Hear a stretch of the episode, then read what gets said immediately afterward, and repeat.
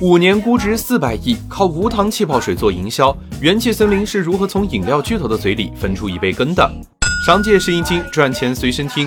传统的快消饮料行业，大品牌背景深厚，占据着线上广告和线下的零售货架。元气森林从垂直品类气泡水入手，一下就戳中了用户的心，并趁机做了这三点：第一，围绕用户做产品。对于饮料来说，似乎永远是健康的不好喝，好喝的不健康。而元气森林瞄准的正是无糖饮料专家，用无糖和气泡水抓住年轻人。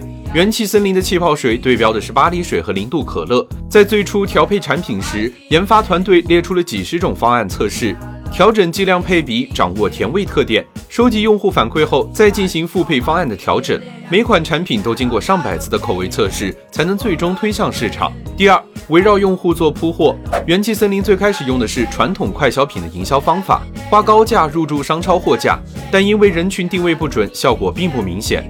后来，团队发现他们的目标用户是十五到三十五岁的年轻消费者。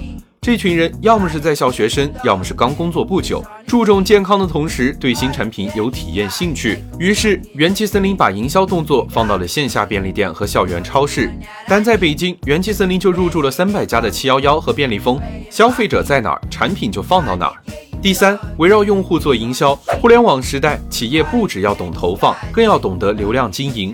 针对年轻用户，元气森林在线上冠名 B 站跨年夜，在我们的乐队、元气满满的哥哥等综艺中做植入，线下大规模霸屏电梯媒体，触达主流消费人群。营销的渠道也是消费者在哪儿，广告就打到哪儿。加上连锁便利店渠道铺得好。